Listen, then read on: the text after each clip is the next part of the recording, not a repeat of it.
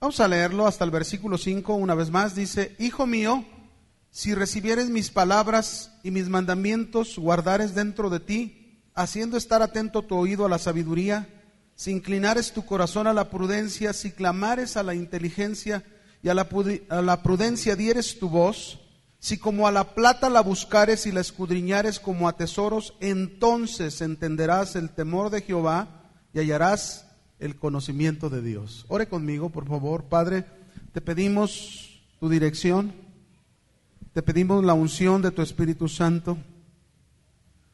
Reconocemos que tenemos una gran necesidad de sabiduría tuya. Reconocemos que cada uno de nosotros tiene falta de sabiduría y danos abundantemente de ella.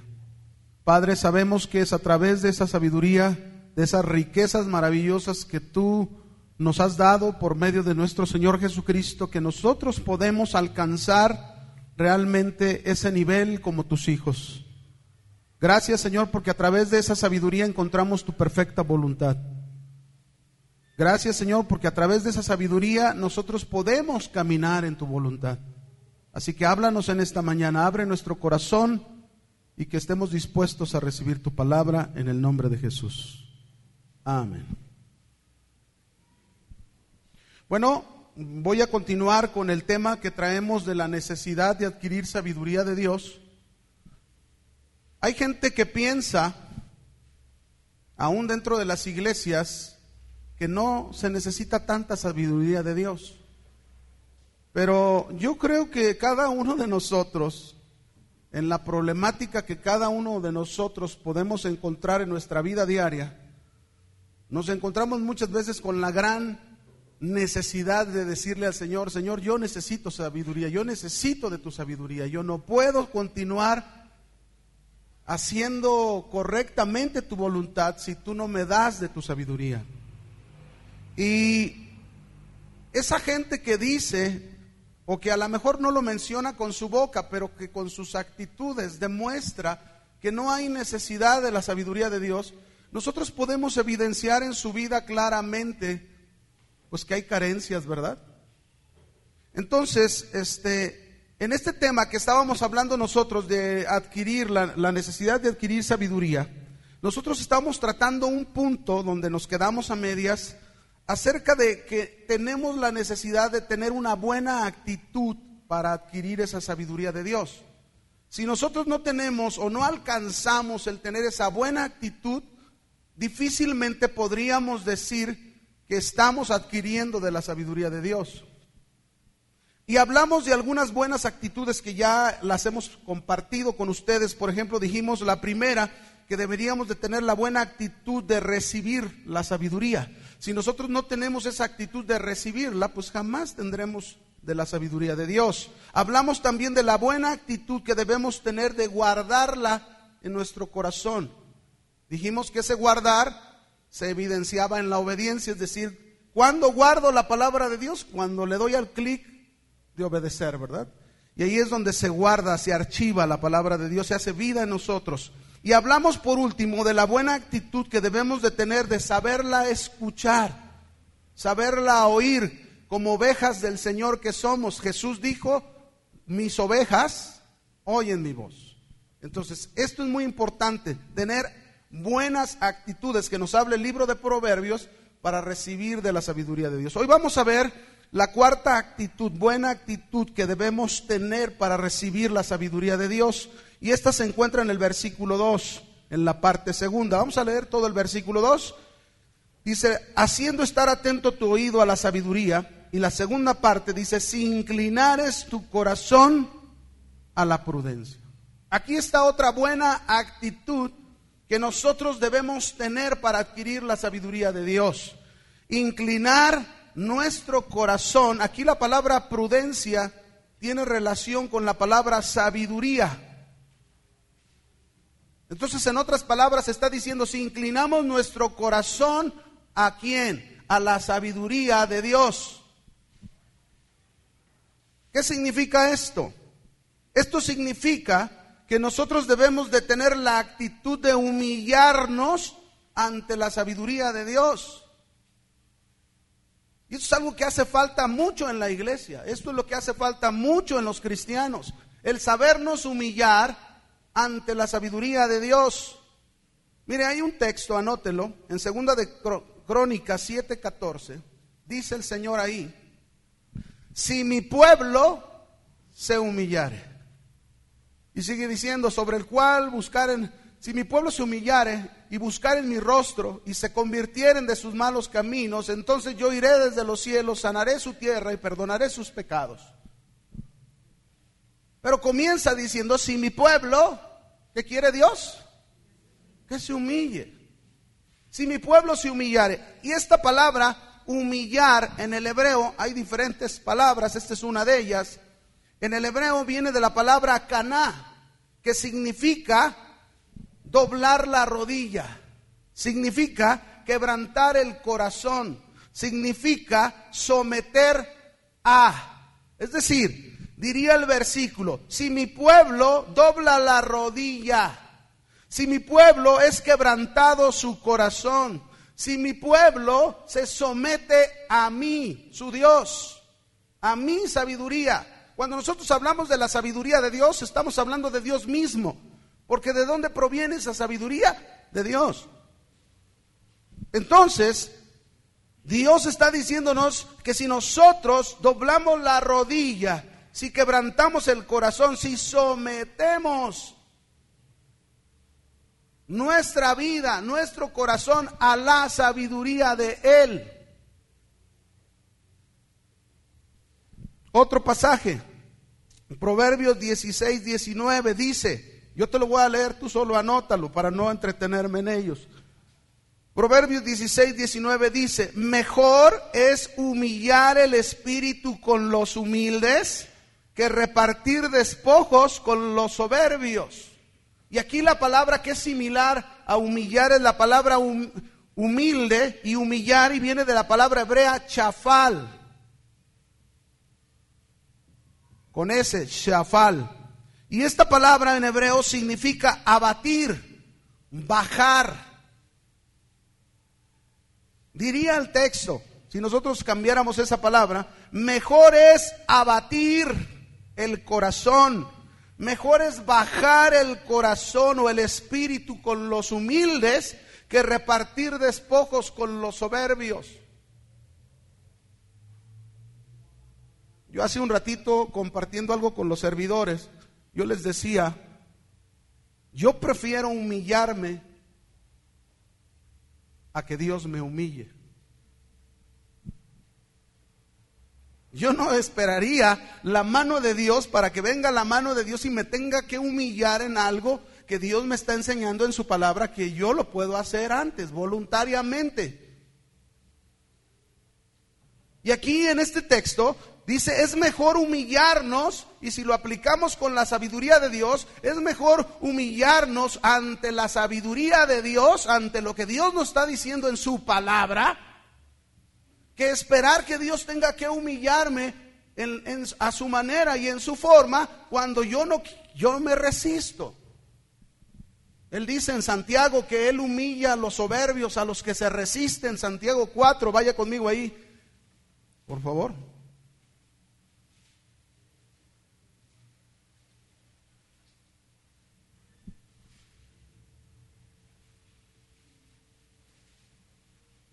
Verso 6. ¿Lo tienes? De Santiago 4, 6. Pero Él da mayor gracia. Por esto dice, Dios resiste a los soberbios y da gracia. ¿A quién da gracia? A los humildes. ¿Y quiénes son los humildes? Los que se abaten, los que abaten su corazón, los que se bajan. Ahora, vamos a un texto más para que comprendamos ¿Cuál es esa humillación? ¿Cuál es ese inclinar el corazón ante la sabiduría de Dios, ante la prudencia?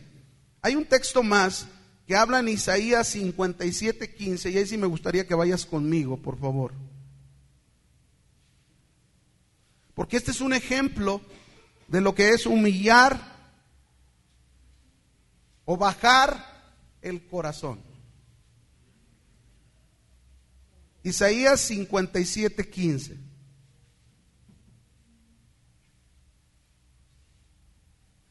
Mira lo que dice ahí. Porque así dijo el alto y sublime, el que habita la eternidad y cuyo nombre es el santo.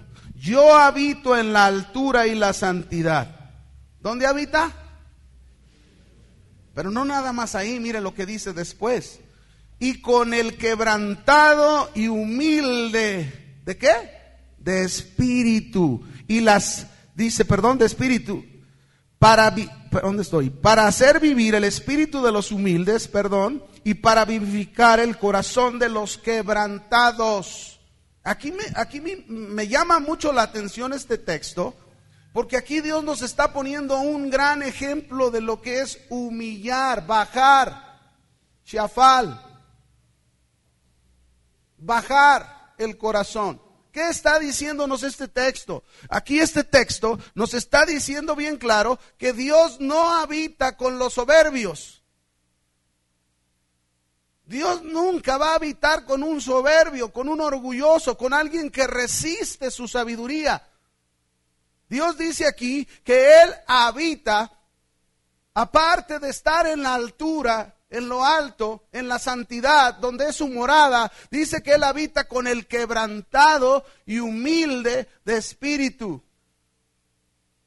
Y esto, ¿sabes qué significa? Esto significa una gran lección, lo mismo que Filipenses 2.5. Cuando dice ahí que tengamos el mismo pensamiento de Cristo, el mismo sentir de Cristo, el cual siendo en forma de Dios, se humilló a sí mismo. ¿Qué hizo Dios entonces? Cuando dice aquí la escritura que el que habita la eternidad, Él vive con el quebrantado y humilde de espíritu. ¿Qué es eso sino bajar? Dios, mis hermanos, nos pone el gran ejemplo, el alto, el sublime, nos pone el gran ejemplo de alguien que bajó a nuestro nivel para habitar entre nosotros. Él no tenía ninguna necesidad de bajar de los cielos y habitar entre sus criaturas. Ninguna obligación, ninguna necesidad. Pero en su amor por nosotros, Voluntariamente Dios decide bajar, humillarse, habitar entre los hombres. Y si Él siendo Dios nos pone un gran ejemplo de humillar el corazón, de bajar el corazón, ¿quién somos nosotros para no bajarlo? ¿Quién somos nosotros para resistir su sabiduría y no aplicar su sabiduría a nuestro corazón, no humillarnos ante su sabiduría?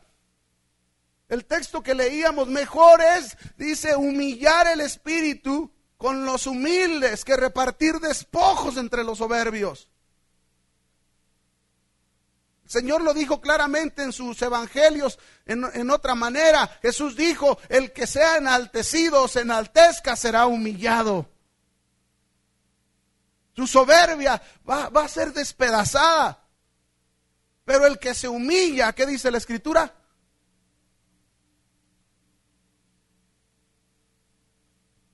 Qué importante es humillarnos ante la sabiduría de Dios. Qué importante es quitar la soberbia de nosotros. Qué importante es entender que lo que el Señor quiere es que nosotros bajemos. Nosotros no podemos subir al nivel de Dios, esto es imposible. Nosotros no podemos salvarnos a nosotros mismos para estar a la altura con Dios. Pero Dios bajó, se humilló para luego después de humillarse y morir por nosotros, después nosotros podamos ir a las alturas con el Señor. Por Cristo Jesús.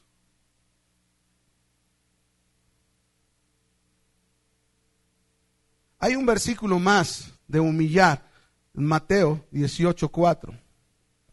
Quiero que quede bien claro este, este, esta definición de humillar en nosotros, porque hay muchos problemas entre nosotros o un grande problema en esto.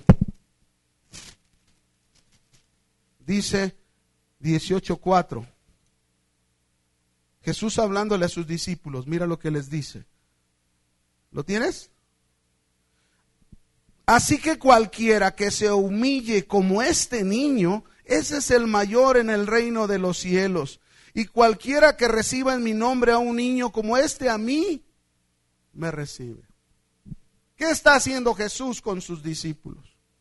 ¿Por qué les dijo Jesús que habría que humillarse como un niño? Porque los discípulos tenían problemas. Había, problemas acá dentro en, en, el corazón y en la mente de los discípulos. Todavía no podían entender la idea de cómo debía de ser el comportamiento de alguien que sigue a Jesucristo.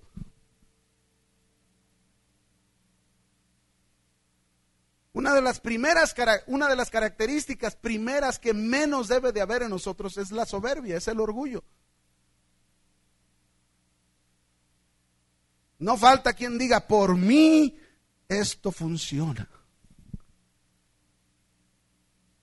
Por mis oraciones, tú puedes tener respuesta a tus problemas.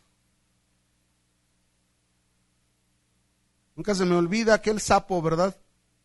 Aquella fábula del sapo, que es para mí es el mejor ejemplo que hay para los soberbios, los orgullosos. Era un sapo que quería volar. Su deseo era volar porque veía las aves y, decía, ah, qué bonito de ser volar. Entonces un día le vino una idea y fue con la señora Garza y le dijo, oiga señora Garza, yo tengo ganas de volar, tengo muchos deseos de volar. Y entonces el, aquel, aquel, aquella rana había hecho un, un, largo hilo y le dijo, mira, la manera en que va a ser tú, tú con tu pico agarra de una punta y yo con mi hocico me agarro de la otra punta. Y la señora Garza dijo, no, pues está bien, tienes ganas de volar. Y ahí va la, la garza, pues el sapo volando. El sapo iba volando, se sentía realizado el sapo. Y entonces pasó por donde estaban los puercos, ¿verdad? Y se los están sorprendidos, Y luego las vacas, un sapo volador. Pero luego pasó por los humanos, ya ven los humanos como todo lo razonamos, ¿verdad? Entonces los humanos dice, uno dice, ay, ¿quién fue el autor de semejante obra? Y el sapo se le ocurre decir, yo.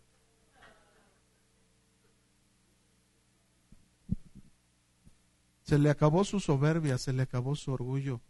Quedaron puros despojos. Para que no nos pase eso en la vida, necesitamos humillarnos ante la sabiduría de Dios. Necesitamos humillar el corazón ante la sabiduría de nuestro Dios. ¿Qué hizo Jesús con sus discípulos aquí en Mateo 18? Ellos tenían problemas de quién era el mayor en el reino de Dios. Ellos tenían problemas en sus mentes de posición. Ellos tenían problemas en su mente con la idea de de, este, un renombre en el reino del Señor, como si fuera un reino natural, así lo pensaban ellos. Pero el reino de Jesús no era así, el reino de Jesús eh, no es de esta tierra, el reino del Señor Jesús es del cielo, es completamente diferente a la idea humana. ¿Verdad? En los reinos humanos nosotros vemos a alguien que llega al poder y luego, luego, ya que llega al poder, híjole, Ahorita ahí en la UDG hay algunos que yo llegué a conocer en la prepa y ahí están ahorita de compuestos importantes. Y tú cuando los ves ni, te conocen. Oye, pues si andábamos juntos. ¿Y quién es este pelado? Ah, pero ahora que está ahí en el poder, se siente ese sapo volador. Y cuando en la primera, miren, en la primera que abra su boca, voy a ver sus despojos. Porque así es con los soberbios. Y yo no quiero verme, yo no quiero verme en despojos en mi vida. Yo quiero realmente humillar mi corazón y yo creo que tú también lo debes hacer ante su presencia, ante su sabiduría que es muy importante. Pues así estaban sus discípulos. ¡Ah! Y Señor, ¿quiénes entre ellos se peleaban? Y no, a mí me corresponde, yo tengo más antigüedad. Fui el primero que me habló el Señor. Él fue primero a la barca, mi hermano Andrés, y ahí estaba Pedro, ¿verdad? A lo mejor ahí entre ellos discutiendo. Por ahí algún dos, dos, dos hermanos juntos que les llamaban los hijos del trueno, así los habían apodado, ¿verdad? Juan y Jacobo se le adelantaron ahí, se fueron y, agarraron al Señor aparte, llevaron hasta su mamá para que intercediera por ellos. mamá, por favor, dile al Señor, mira, yo sé que Él te va a oír. Y ahí va la mamá con Jesús y, ay Señor, te quiero pedir algo. Cuando estés en tu reino, acuérdate de mis dos hijitos, son una lindura los dos. El uno lo pones a tu derecha y el otro a tu izquierda. ¿Y en, qué, ¿En qué reino estaba pensando la mamá? ¿En qué reino crees? ¿En el del cielo? No. Ella veía al rey, ella veía a los que estaban alrededor del rey y veía cómo vivían, con qué comodidades, con qué riquezas, con qué lujo, con autoridad y poder que se sentían los dueños de todo. Y ella creía que así era con Jesús. Y Jesús le dijo, mujer, no sabes lo que pides. No sabes lo que estás pidiendo. ¿Acaso podrán beber de la copa que yo he de beber y ser bautizados del bautismo con que yo he de ser bautizado? Les dijo Jesús. Ay, como eran hijos del trueno. Sí, sí podemos. Y Jesús le dijo, pues aunque no quieran, van a beber. Todos los que me sigan van a beber de la copa que yo he bebido y van a ser bautizados con el bautismo que yo he sido bautizado. ¿Sabes de qué estaba hablando Jesús? Jesús estaba hablando de su padecimiento, de sus sufrimientos, de aquella cruz. Y pregúnteme cómo murieron Jacobo y Juan. Pero necesitaban aprender. Era necesario aprender a humillar, a bajar el corazón. Ay, hermanos, no se imagina en el reino de Dios cómo hay algunos que se sienten como que los ves y hasta, hasta, el pecho lo alzan. ¿Sí, este pelado qué? La Biblia dice, siervo inútil eres, hermano, pues ¿qué, qué? ¿A qué le estás tirando? No hay otro puesto mayor, ¿sabían? En el reino de los cielos el puesto mayor se llama siervo inútil. A ver, dígalo fuerte. ¿Y sabe lo que significa? No es como en el, ejército tampoco, ¿verdad? La palabra inútil en el ejército es muy fea. Tú llegas ahí, si algún defecto tienes y, este, y no puedes marchar, te ponen en tu cartilla inútil. O sea, no, no, no puedes. Eres inútil para agarrar hasta una arma o algo. Y, no, no, este es un inútil. O no ves bien, es un visco, ¿verdad? Ponle inútil. Así les ponen, es terrible. Pero eso no significa en la Biblia. ¿Saben qué significa la palabra inútil cuando dice que lo que más podemos aspirar para que ni siquiera nos sintamos quién somos es siervo inútil? La palabra inútil ahí significa no merecido. Es decir, ni siquiera a siervo merecemos tú y yo. Ser siervos de Cristo es por su gracia. Eso. Llegar a ser un siervo de Cristo es un privilegio porque es por la gracia de Dios. Y estos discípulos no entendían, por eso Jesús tuvo que hablarles así. Si ustedes no se humillan como este niño, ¿Usted ha visto algún niño peleando con otro niño a los tres años, peleando con otro? Hace para allá, ya soy el mayor. Yo soy el, y te tienes que someter a mí. Pues los niños se pelean, pues se pelean porque a veces son berrinchudos entre ellos y se agarran en la greña y todo, y, y el mayor abusa del menor. Pero no pelean por puestos, no pelean por una posición, no pelean por un renombre con sus entre ay, ay, para tener renombre con mi papá y mi mamá. ¿Cuándo han visto un niño pelear por eso? Era lo que Jesús les estaba diciendo. Ustedes tienen que bajarse al nivel de un niño.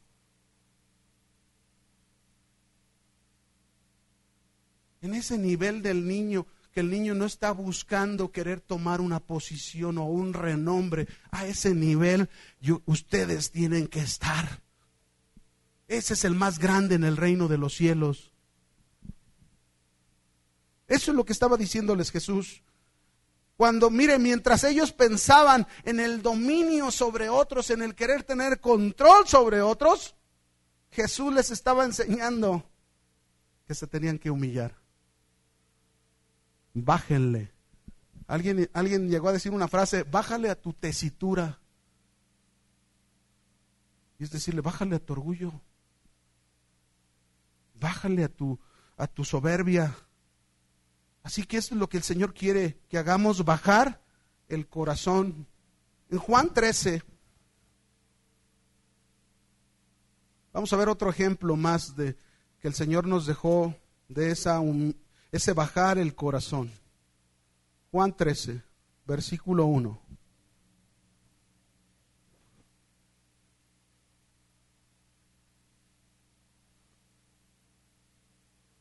¿Lo tienes? Antes de la fiesta de la Pascua, sabiendo Jesús que su hora había llegado para que pasase de este mundo al Padre, como había amado a los suyos que estaban en el mundo, los amó hasta el fin. Cuando cenaban, como el diablo ya había puesto en el corazón de Judas Iscariote, hijo de Simón, que le entregase. Ay, ¿A cuánto les gustaría que esto haga el diablo en su vida? ¿Eh? Que el diablo venga y les ponga en su corazón que entreguen al checo.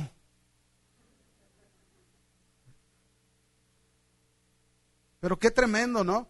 Fíjese cómo Judas nunca, nunca su corazón estuvo con Jesús. Y abrió su corazón para que el diablo metiera sus pensamientos y sus ideas en él y, y usarlo como un instrumento del diablo, ¿verdad? Sabiendo Jesús que el Padre le había dado todas las cosas en las manos y que había salido de Dios y a Dios iba, vean el verso 4, ¿qué hizo Jesús? Se levantó Jesús de la cena, estaban cenando, ¿y qué hizo el Señor? Se quitó su manto, tomó una toalla, se la ciñó y luego puso agua en un lebrillo y comenzó a lavarle los pies a los discípulos y a enjugarlos con la toalla con que había ceñido. La pregunta es esta. ¿Por qué lo tuvo que hacer el Señor? Cuando llegaron a la casa, ¿qué no iban los discípulos con el Señor? ¿Por qué no se le ocurrió a ningún discípulo hacerlo? Era una costumbre, era un hábito que cuando tú llegabas a una casa, ahí en la entrada de la casa, ahí estaba la toalla y ahí estaba el hebrillo, que era ese recipiente para llenarlo de agua y lavarle los pies a los visitantes, a los que llegaban, los invitados a la casa. Y la función del que hacía eso era la de un esclavo.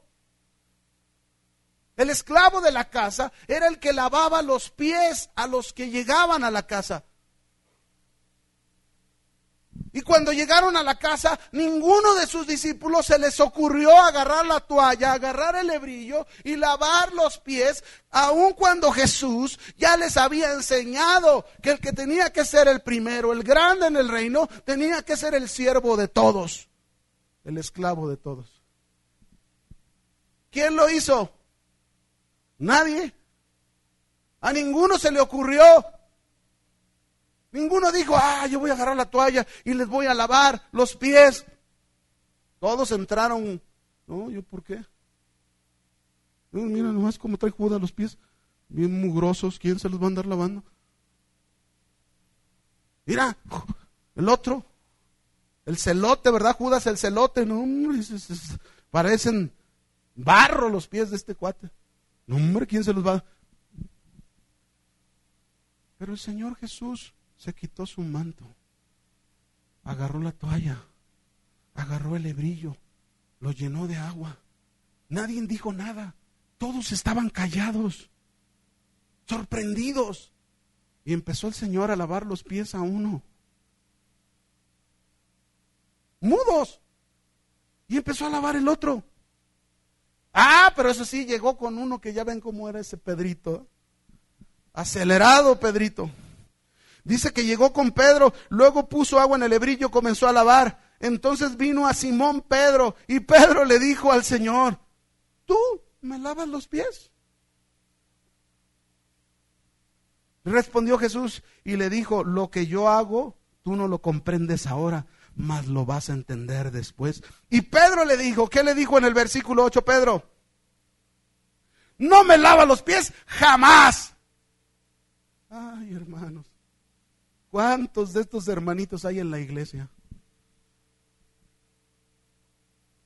Como Pedrito, orgullositos, soberbios, que ya después de tantos años de, recibir la instrucción del Señor, de recibir las enseñanzas del Señor, de recibir cómo debe de ser el asunto, todavía Pedro ni siquiera entendía lo que Jesús estaba haciendo. Y si no querías que el Señor te lavara los pies, ¿por qué no agarraste la toalla y el brillo tú? ¿Qué? ¿Querías que te los lavara Judas a ti o qué? Dice, qué tremendo. Todavía con un pensamiento de soberbia, de orgullo. Ahí estaba resistiendo la sabiduría de Dios. Tú no me vas a lavar jamás. Y el Señor tuvo que darle una tremenda lección. Le dijo, Jesús, si no te lavare ahora, no tendrás parte conmigo, le dijo Jesús. Y le dijo Simón Pedro, ay Señor, no solo me laves los pies, sino también las manos y la cabeza. Ese será bien extremoso, ¿verdad? Hay algunos a veces, mire, hay hermanos que a veces, ay Señor, les dice uno una cosa y luego, este, hermano, es que esto es lo que tienes que hacer en tu vida. Y luego quieren hacer 20 mil. No, es que no, no te dije que hicieras todo eso. Esto es lo que tienes que hacer. Se van al otro extremo.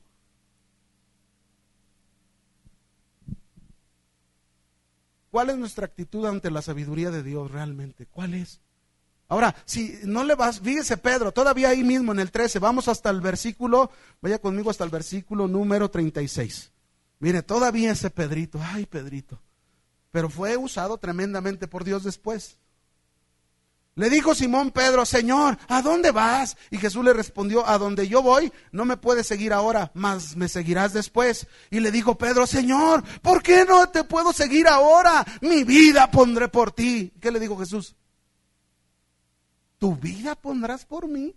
Ah, antes de que cante el gallo tres veces, lo vas a negar. ¿Cómo cree que se sintió Pedro cuando las tres veces lo negó? Humillado, en despojos, el sapo hecho pedacitos en el suelo. Hermanos, no tenemos que llegar a esos extremos. No tenemos que llegar al extremo de que el Señor tenga que llevarnos al despojo entre, los soberbios, cuando nosotros podemos humillar el corazón en la presencia de Él ante su sabiduría. Y ahora te voy a explicar a lo que me estoy refiriendo, porque a lo mejor tú me dirás, bueno, ¿y cómo? ¿Cómo es esto de la sabiduría? Te lo voy a poner con un ejemplo. Se cuenta de un hombre que era un mecánico. Y este hombre mecánico un día decidió agarrar su auto e ir a otro lado, iba por, su, iba por la carretera, de repente en una zona despoblada se le descompuso su auto. Era un mecánico. Y entonces, cuando se le descompuso su auto, pues bueno, lo lógico que hizo este mecánico, pues lo voy a revisar, voy a ver este qué es lo que tiene este auto, y él pensaba Fíjese, él pensaba, como muchos piensan, ah, pronto de seguro encontraré el problema y lo voy a solucionar. Sin embargo, cuenta esta historia, que después de mucho tiempo de estar duro y duro con el motor, no lo pudo echar a andar. Imagínense, mecánico, no pudo echar a andar el auto, su auto de años era de él, suyo.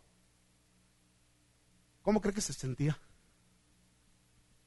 Desesperado, frustrado. Dice que en ese momento, cuando él estaba ahí pensando con su cofre abierto, pasó un auto y se detuvo adelante. Y de ese auto se bajó un viejito. Y entonces el viejito se arrimó con el Señor y le dijo, ¿le puedo ayudar en algo? ya le platicó, no, pues es que, ¿me permite ayudarle?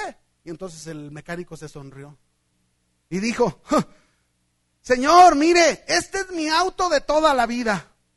Lo conozco como a la palma de mi mano. No creo que usted me pueda echar, me pueda ayudar en algo.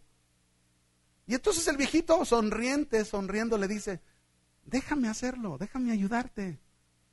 Y entonces el mecánico dijo, ah, está bien, pues, ándele, haga el intento, pero no creo que pueda hacer algo.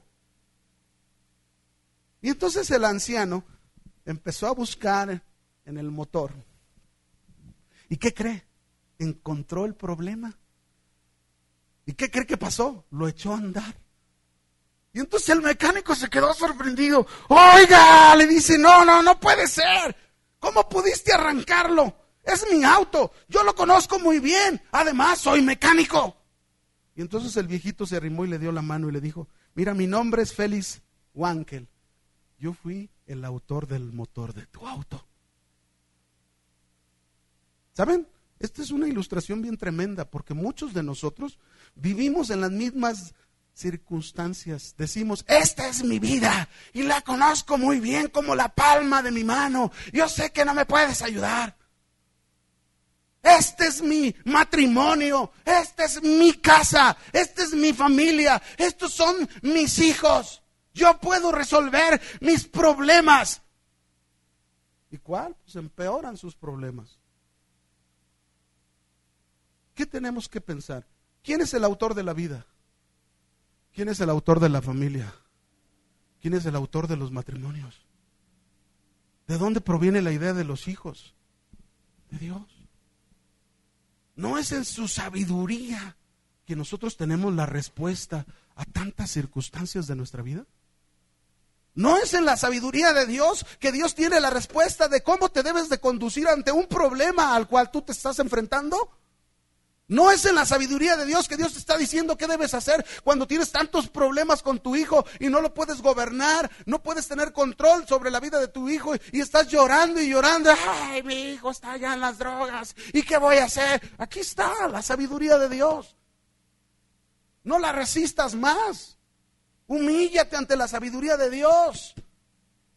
Baja tu corazón y deja que Dios a través de su sabiduría te dé la respuesta que tú necesitas.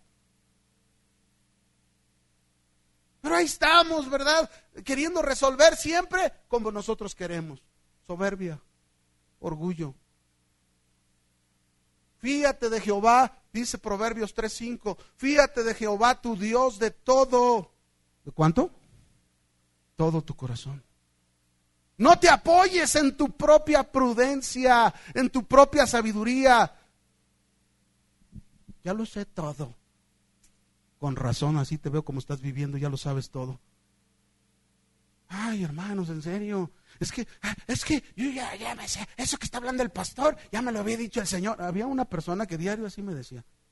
Ay, ¿no había un servicio que diario al final, pastor, el Señor el lunes me, me dio ese mensaje que usted lo dio? Y dije, ¿por qué no lo aplicas en tu vida?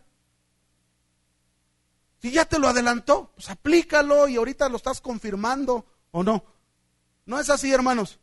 Cuando uno oye un mensaje, son dos cosas. O una de dos, o Dios te está hablando para que cambies, o te está confirmando lo que estás decidiendo en Él. Dice, ah, voy bien, ahí voy, voy por donde debo de darle. ¿Por qué? Porque estás confirmando la palabra. ¿O no es así? Sí. Pero muchos ahí se agarran, ¿verdad? Creen tener toda la sabiduría del mundo. pero bueno, vamos a otra actitud, porque si no, no voy a acabar nunca. Proverbios 2.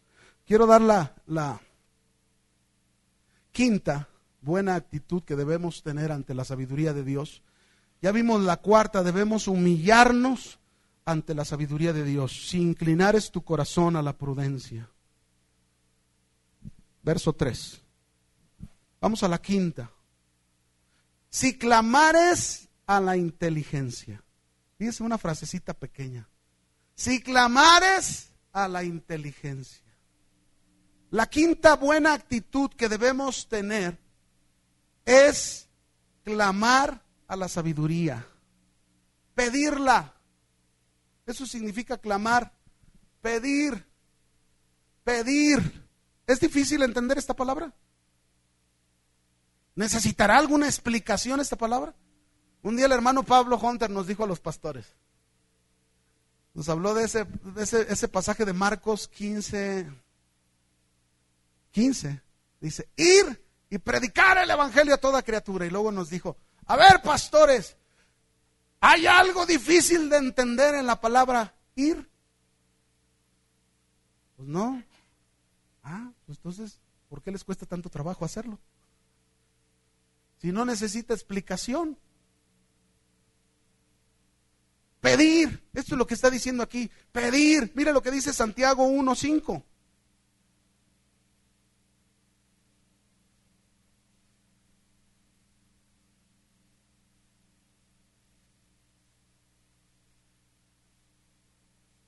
Santiago 1.5, ¿lo tienes?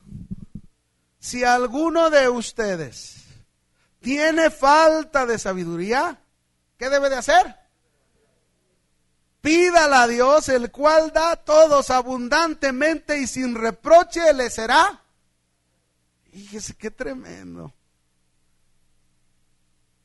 Óigame, si usted va con alguien, por ejemplo, vamos a suponer que a usted se le acabó el azúcar en su casa. Y usted dice, ah, voy con mi vecina que si me regala, pues tantita azúcar, ¿no? Y usted va con su vecina y le pide azúcar. Pues su vecina a lo mejor se la va a dar. Si, si, es, si es buena onda, si no es buena onda, a lo mejor le va a decir que no tiene. Pero si usted fuera todos los días de la semana a pedirle azúcar, ¿qué cree que le diría la vecina?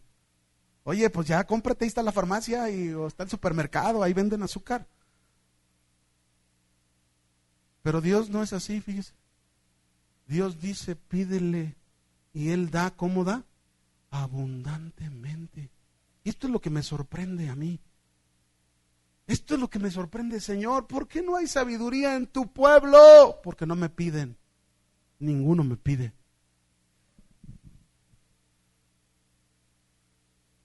No más eso, Señor, no. Ven lo que dice el versículo. Si alguno de vosotros tiene falta de sabiduría, ahí comienza el asunto. El problema comienza ahí. Si alguno tiene falta, ¿qué quiere decir? Que muchos creen y piensan y si ahí aseguran y que te aseguran que no tienen falta de sabiduría. Ahí comienza el problema. El problema es que somos orgullosos, el problema es que somos soberbios, el problema es que no reconocemos que toda nuestra vida en la tierra, mientras estemos en este cuerpo y mientras el Señor no venga para transformarnos completamente, tenemos siempre necesidad de sabiduría de Dios. Siempre, siempre, siempre va a haber necesidad. ¿Cuándo dejas de pedir? Cuando piensas tú que no te falta. ¿Cuándo dejas de clamar a Dios? Señor, dame sabiduría. Señor, me quiero casar. Dame sabiduría. Pues por eso ahí andan batallándolo ya después de casados. Primero llegan y, ay, pastor, nos queremos casar, pastor. Denos su bendición, pastor. No, pues les tengo que dar una clase, unas clasecitas primero. Ay, hermanos, mire, les habla uno, pero Duro y directo. Y luego te pone la cara de angelito así. Sí, pastor. Tiene razón, todo está bien, pastor. Sí, sí, Todo eso vamos a hacer, todo lo que dice vamos a hacer. Y luego ya se casan. Ya hasta, hasta, se te pierden para hablar con ellos. ¿Qué es eso, hermanos? ¿Tienes falta de sabiduría? Pídesela a Dios. Pídesela. Señor, este es, estoy en este problema. No sé cómo resolverlo. Señor, yo sé que si, si puedo resolverlo en mi naturaleza, tomar arranques, tomar decisiones como ya lo he hecho en otro tiempo, pero Señor no me ha resultado. Me siento peor.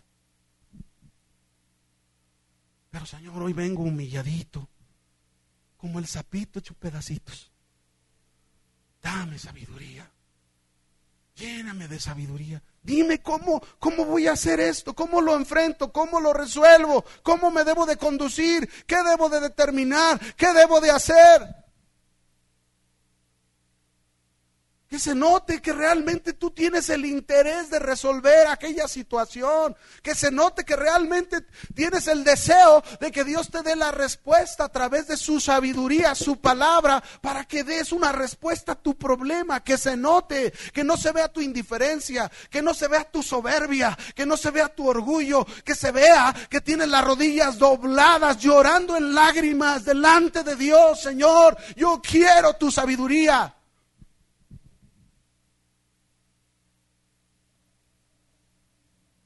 Nunca se me olvida la historia de, de, este hombre llamado John Wesley. Y él dice, si nosotros conocimos al Señor por la gracia de Dios, se debió a una mujer. Y era su madre. Su madre no había días que dejara de orar por su hijo. Su madre no había días que dejara de doblar las rodillas clamando por su hijo.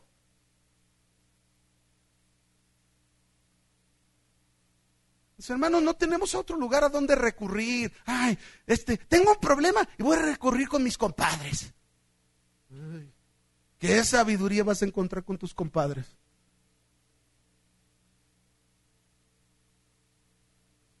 Ve con tu Dios. Ve con tu Dios. El Señor nos dijo ahí en Hebreos, hermanos, ahora tenemos libertad para entrar al lugar santísimo para estar en comunión con nuestro Dios. nunca se podía, en nuestra vida, nunca podíamos hacer eso. No sabíamos ni cómo comunicarnos con Dios. Y, y a poco me está oyendo. ¿Y cómo contesta? Y no, y, bueno, yo me acuerdo al principio cuando comencé de cristiano, yo oía a muchos y que Dios les hable y que les hable y les dice, y pues, estos cuatro, pues qué, cómo le hacen o qué, para que Dios les hable. Y ahí estoy yo queriendo orar y, y, luego me venían a la mente otros pensamientos y no, no, no, no me podía ni concentrar, no, dije yo no oigo nada. Pero mis hermanos, conforme pasa el tiempo vas aprendiendo, Dios se va revelando a ti, Dios se va mostrando a ti llega un momento en que hay una comunión tan, tan íntima, así como la de una pareja de esposos, que se conocen tan perfectamente bien. Así es con Dios. Pero mis hermanos, tenemos que pedir, tenemos que reconocer que tenemos falta de sabiduría. Si no reconocemos que tenemos falta de sabiduría, ¿cómo vamos a pedir? Hay que reconocer, Señor, me falta un chorro. Señor, reconozco que como padre me falta sabiduría para guiar a mis hijos. O algunos de ustedes, ah, ahí los llevo a la iglesia, hay que se hagan, ellos los van a hacer cristianos ahí. No, les voy a decir una cosa, ¿eh? La vida cristiana que los hijos pueden aprender, el que se conviertan a Cristo, depende de nosotros los padres. Y claro, va a llegar su momento en que ellos lleguen a tomar sus propias decisiones, pero nosotros somos responsables, los padres, de instruir a los hijos, no en la iglesia. La iglesia da una participación, pero todos los días están los hijos con los padres. Y a veces hay papás que, que les enseñan. Nunca leen la Biblia, nunca oran, nunca buscan sabiduría. ¿Cómo? Pues al, rato ya vienen llorando. Pastor, mi hijo se puso bien rebelde y no lo puedo someter. Y, llega la hora que le da la gana. Pues, ¿Ha sido la sabiduría de Dios?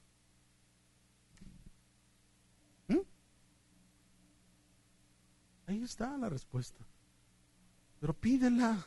Si no la pides, ¿cómo es que nosotros realmente esperamos encontrar una respuesta a, nuestra, a nuestra problemática si no reconocemos que tenemos necesidad. Que Dios vea en nosotros, mis hermanos, un genuino deseo por tener su sabiduría en nuestro interior, no nuestro exterior. Adentro. Que Él vea un fuerte deseo por adquirir su sabiduría, así como lo hizo Salomón. Ahí en Primera de Reyes, no lo busques, anótalo también, Primera de Reyes capítulo 3 del versículo 5 al 13, cuando Salomón quedó como rey en el lugar de su padre David, iba a construir el templo, iba a construir la casa de Dios, y entonces dice que se le apareció el Señor y le dijo, Salomón, pídeme lo que tú quieras que te dé. ¿Qué le pedirías? A ver, a ver, bien honestos. Si ahorita el Señor se te apareciera en persona, ¿qué le pedirías tú? Uh, ya sé lo que muchos están pensando. Luego, luego algunos dirían, Señor, que mi esposo. Están pensando en pedirle eso. Mire, les voy a decir una cosa. La vida, la vida, la vida espiritual de cada uno de nosotros no es por parejas, es individual. Y a veces le echamos la culpa a 20 mil gentes, ¿verdad? Por la culpa de mi esposo estoy así. No es cierto. ¿Sabías que no es cierto? La Biblia dice que lo que entra al hombre no es lo que contamina al hombre, sino lo que sale del corazón, eso es lo que contamina. ¿Qué quiere decir eso? Que si yo conozco del Señor, si yo le he entregado mi vida a Cristo, entonces yo no puedo estar pensando, aunque el otro está obrando, deja que el Señor le ponga, lo haga pedazos como el sapito.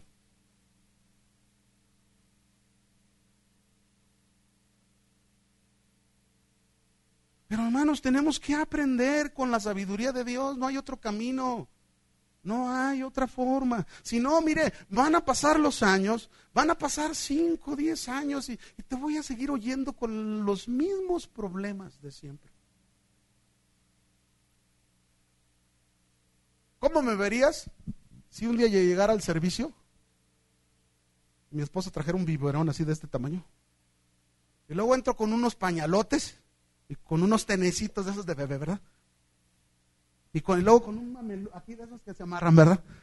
¿Cómo me verías? Y luego mi, esposa, tenga mi bebé, tenga su, su, biberón. Imagínense, me da el biberonzote y yo, y, ¿cómo me verías? Oye, ¿qué le pasó al pastor? ¿Cómo me verías, la verdad? ¿Normal? Pues no, pues nunca se va a ver normal eso. Esto es, esto es en la vida espiritual. 40 años y estoy con un pañalote y un biberonzote. dices, ay Señor. ¿Saben qué falta sabiduría? De veras, hermanos, reconozcamos que nos falta sabiduría. Y si reconocemos que nos falta sabiduría, hay que pedirla. Ay, hermanos, ¿cómo es posible que estás en Cristo? Imagínense, bueno, ay, a veces no, sé ni qué ejemplos poner, pero imagínense que yo digo, yo estoy en Cristo, ¿verdad? Diario con los trajes todos rotos, este, eh, los zapatos todos rotos, calcetines rotos, este, y luego diario hablando bien mal y comportándome mal y ah, esa es la sabiduría que da Cristo. Pues, estoy mejor, no la quiero. Hermanos, seamos honestos.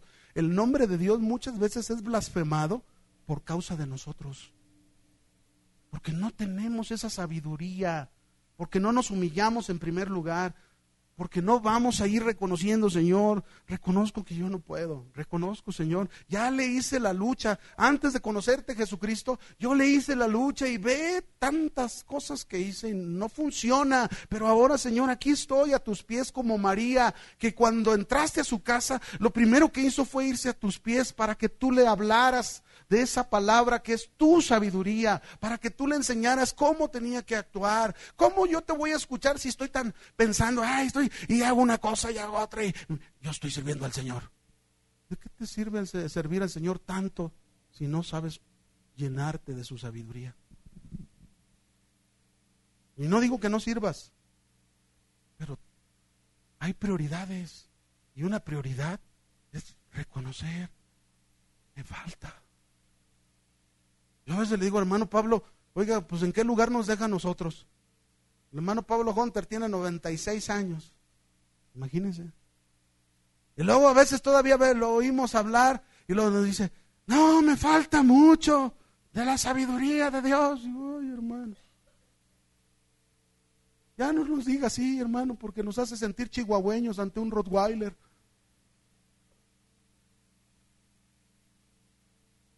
Sabiduría. No se me olvida una vez Chuy, Olivares compartió una, una anécdota de un viaje misionero que él hizo, iba el hermano Fermín García y el hermano Pablo Hunter. Entonces al hotel que llegaron, dice, le tocó en una camita a uno, al hermano Felipe, es Fermín García. Fermín García es un hombre más o menos de la misma generación del hermano Pablo Hunter. Él, él, fue pastor, ahorita ya está grande, está un poco enfermo y yo sé hasta ahorita que él ya no está pastoreando allá en Tijuana, en la Arena Coliseo. Tiene una congregación como de 10 mil miembros allá en Tijuana. Y entonces en, ese viaje misionero, dice, en el cuarto había dos camitas individuales. Entonces en una se acostó el hermano Fermín y en otra se acostó el hermano Pablo Hunter. Y, el hermano Chuy, Chuy Olivares dice que él dijo, ah, está bien, yo aquí me acuesto en medio. Tendió ahí su camita y se acostó en medio. Y entonces, pues, oraron, se durmieron. Y dijo, no, pues ya nos vamos a dormir. Pero como a la hora, empieza a oír una risa del hermano Fermín. Tiene así la voz bien fuerte el hermano Fermín. Pablo, ¿a poco ya te dormiste, Pablo? Y luego el hermano Pablo, no, Fermín, seguro tú estás pensando lo mismo que yo. Y empezaron a hablar versículo tras versículo, ya, ya venía de un lado una palabra, ya venía de otro lado. Y estaba yo y dice, me sentía como un chihuahueño ante dos Rosweiler ahí. Pura sabiduría de Dios, hermano. Qué glorioso que un día podamos llegar, muchos de nosotros, a ser ancianos, cargar un bastón, pero que lo que sale de nuestra boca es la sabiduría de Dios. No amarguras, no rencores, no soberbias, no molestias. La sabiduría de Dios. Que cuando tengas a tus nietecitos, ah, güey, ah, güey, tengo este problema en la escuela, ¿y qué hago con el maestro? Y ah, ahorita vamos con el maestro. No, no, ya no, ya no, ya no puedes, además, ¿eh, viejito. No, no, pero que cuando venga y diga, mire, mi hijo, le voy a dar un consejo de Dios. Yo cuando estaba en sus años tuve un maestro y fue tremendo, pero aprendí que solo Dios es mi justicia. Qué bonito, hermanos. Pero sabe, para llegar a eso necesitamos tú y yo tener una buena actitud ante la sabiduría de Dios. Llevamos cinco recibirla, guardarla en el corazón. Número tres, saberla escuchar. Número cuatro, humillarnos ante ella. Y número cinco, ¿qué debemos hacer? Pedirla. Pídela, así como lo hizo Salomón. Ya, ya ni te dije de Salomón, nomás te di la cita, ¿verdad? Pero pídeme lo que quieras que te dé. ¿Y qué le dijo Salomón? Señor, dame una casa antes de morirme. Una casa muy bonita, allá en Puerta de Hierro.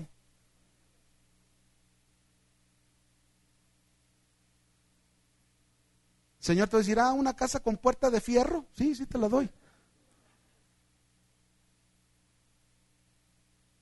¿Cuántos a veces, mis hermanos, de verdad le estamos pidiendo al Señor cosas que creemos que son las importantes? Cuando hay tantas cosas tan importantes. A lo mejor te cuesta mucho trabajo amar. Pídele. A lo mejor te cuesta mucho trabajo este, tener dominio propio. Pídele sabiduría. El Señor te va a dar de ella. Pero no estés pidiendo cosas que nunca te van a llevar a, ser esa persona que Cristo quiere que tú seas. Salomón le dijo, Señor, soy joven, no sé ni entrar ni salir. se reconoció. Reconoció su condición, Señor, soy muy joven, no sé ni siquiera entrar y salir. Así que ¿cómo voy a gobernar a tu pueblo? Dame un corazón entendido, dame discernimiento y entonces podré gobernar a tu pueblo. ¿Y sabe qué dice ahí la escritura? Dice, y Dios se agradó de lo que pidió Salomón. ¿Está agradado Dios de lo que le pedimos tú y yo? ¿Todos los días? Yo te animo que no haya un día, hermano, cuando te levantes y te despiertes y le des gracias a Dios, Señor, dame sabiduría para este día. Y cuando vayas a acostarte a la noche, antes de cerrar los ojitos, le digas, Señor, dime lo que no hice tu voluntad y perdóname. Aprendamos aprendamos a vivir correctamente como el Señor espera de nosotros, como sus hijos. Amén. Póngase de pie.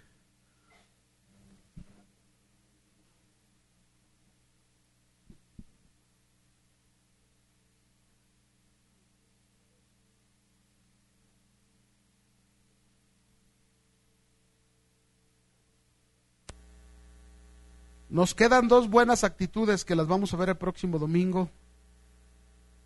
Dice, si, si a, la a la prudencia, perdón, dieres tu voz, y si como a la plata la buscares y la escudriñares como a tesoros, entonces, fíjese, dice, hasta entonces, cuando tengamos todas estas buenas actitudes, dice, entonces vamos a entender el temor de Dios y hallaremos el conocimiento.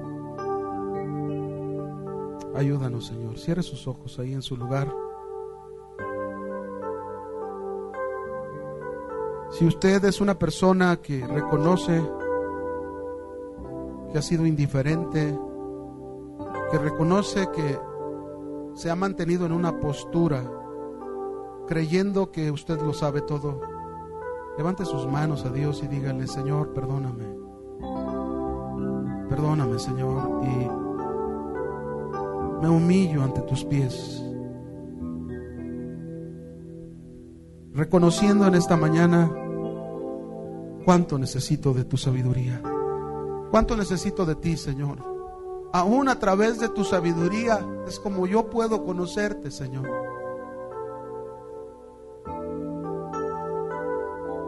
Dame ese corazón entendido como pedía Salomón. Dame discernimiento, Señor.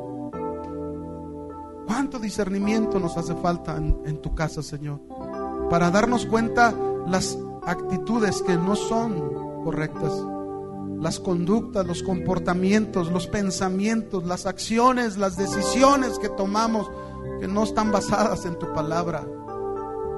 ¿Cuánto necesitamos de ti, Señor? Aquí estamos. Jesús, tú dijiste a la samaritana, cualquiera que creyera en mí, y tenga sed y beba del agua que yo doy. De su interior será como una fuente que salte para vida eterna. Tú dijiste en tu palabra, Jesús, que si creíamos en ti de nuestro interior, brotarían ríos de agua viva que fluirían de nuestras vidas. Señor, aquí estamos esta mañana. Perdónanos por ser soberbios, por ser orgullosos. Perdónanos por muchas veces tener actitudes de creer que lo sabemos todo, Señor. Cuando nos hace falta tanto tu sabiduría. Pero esta mañana te pedimos, independiente de pedirte perdón, danos, Señor. Llénanos de sabiduría a los que somos padres, llénanos de sabiduría para hacer lo correcto con nuestros hijos.